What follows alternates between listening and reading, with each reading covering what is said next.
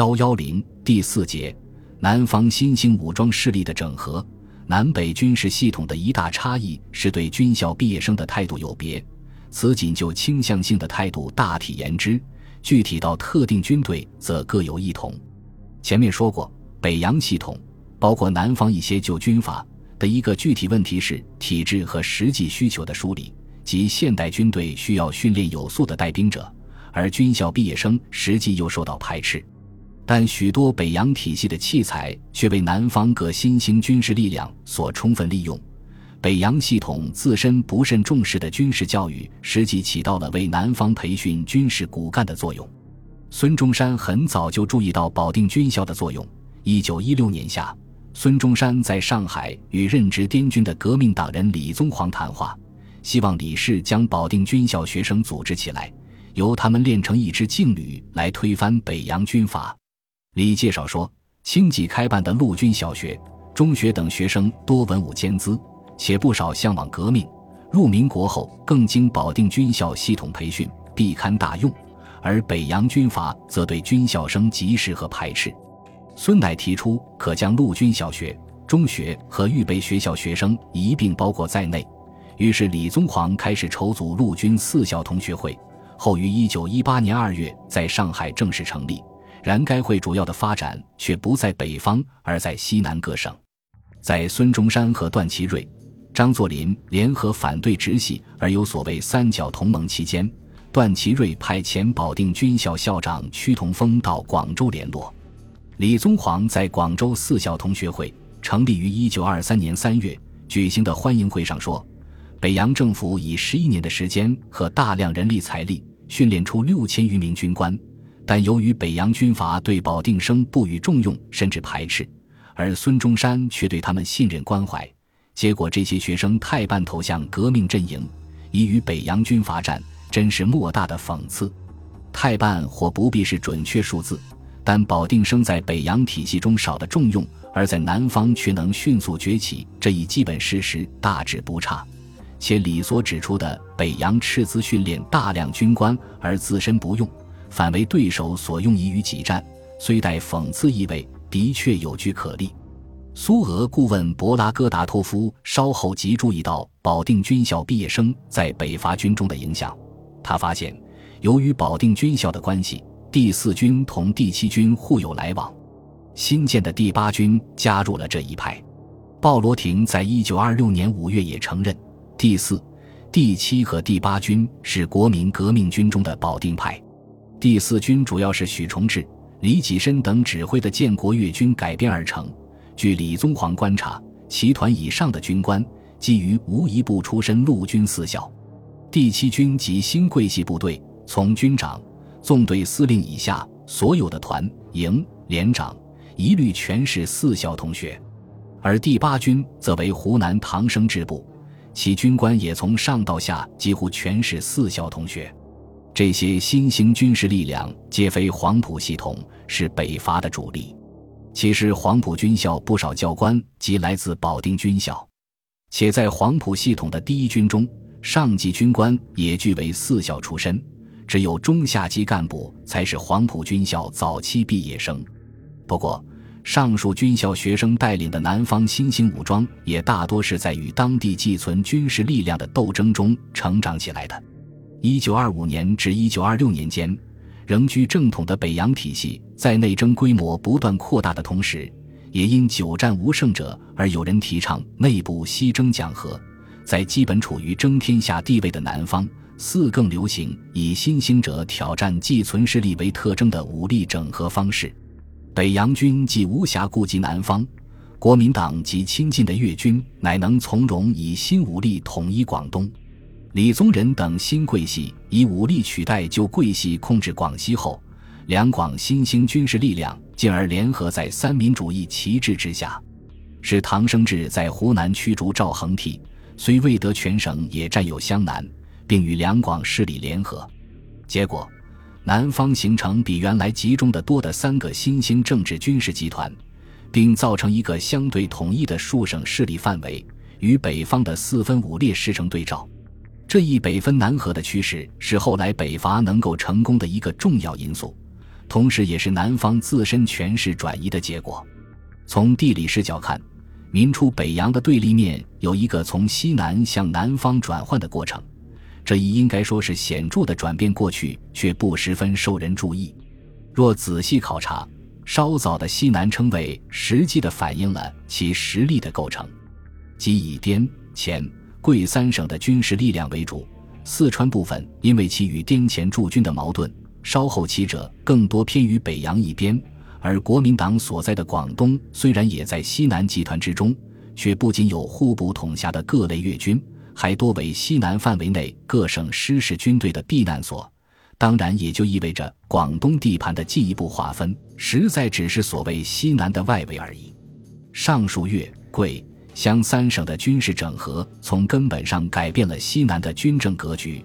基本统一的两广和湘南三者，都拥戴国民党的新领导核心，大致成为一体，并于一九二五年击退滇军的进犯，意味着西南之中的西部衰落，而东部兴起。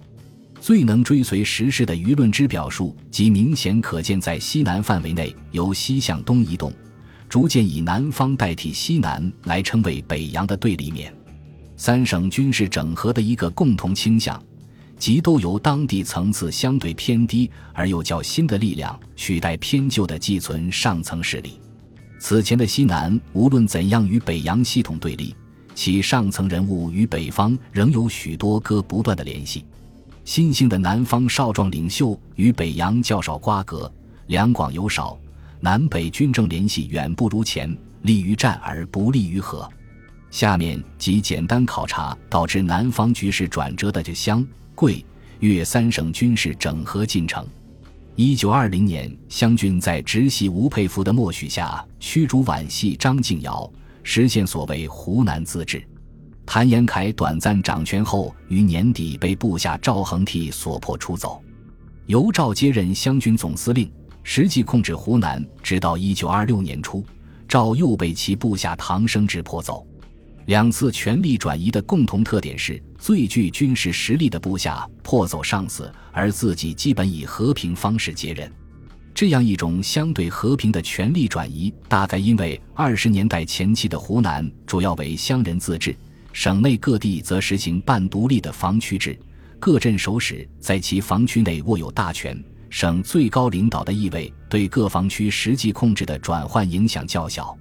这段时间，湖南权势争夺情形比较复杂，其中当然包括参与者政治观念的差异。且湖南虽然自治，仍一直受到南北两大势力对峙格局的影响。湖南提倡自治的一个重要考虑，就是希望避免成为南北交锋的战场。同时，流亡在外的老革命将领程潜也不断纵横捭阖其间，遥控其所属派系参与竞争。可以说，湖南省内的权力争夺主要在程潜、谭延闿和赵恒惕三派军人中进行。尤以曾同属一派的后二者势力较强，其间的斗争也更激烈。当事人赵恒惕后来回忆说。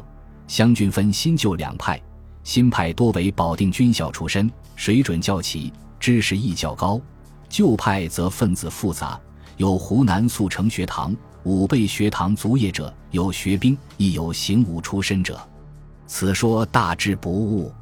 时任职湘军的保定军校毕业生李品仙也说，军官分新旧两派，高级的将领以旧派居多，雍谭就是这批人物。新派大部都是保定军校的学生，多数担任旅、团、营长，都是雍赵的。盖赵恒惕为部下信赖，湘军军官多是经他手里训练乳育起来。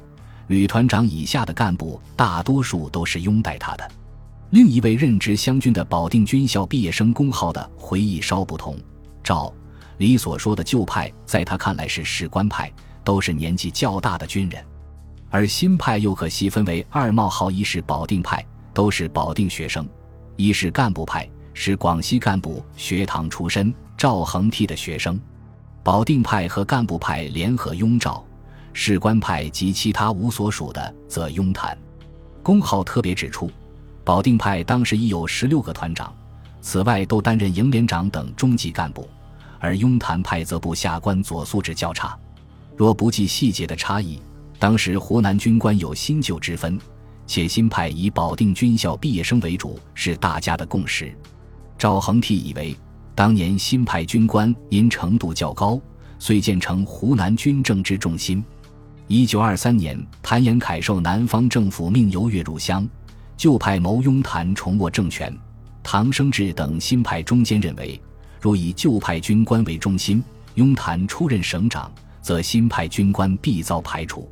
事实上，湖南历次之得以靖乱自保，多赖新派军官之效力。旧系军人实不足以言安定内部而于外无也。后两派中开战，是为户县战争或谭赵之战。由于新派军官之学识较胜于旧派，战争以新派获胜结束。雍谭的鲁涤平等退出湖南，撤到广东。此次战争后，湘军重新整编，由二师扩为四师。唐生智升任第四师师长，赵恒惕似将其注意力集中于省内的各项建设，主要在轻徭薄赋，与民休息。在军事方面，未曾继续扩充部队，武器装备也没有什么增购。但唐生智则不然，他先已在公号建议下联络全省十六位担任团长的保定同学结拜兄弟，所有同普兄弟家庭，无论本省外省，都由他接济。已形成以唐为领袖的团体，有举足轻重之势。此时更致力于军队的训练和充实。整编后，湘军各师军辖二旅，独唐生智的第四师辖三旅，在兵力上比其他的师几乎多一倍。其他三师各只有枪七八千支，而唐部有枪一万多支，再加上驻防衡阳、防地广、财源足，军饷有念多万，其他各区不过十几万。又尽量从各处添购武器，终成为湖南最大的势力。本集播放完毕，感谢您的收听，喜欢请订阅加关注，主页有更多精彩内容。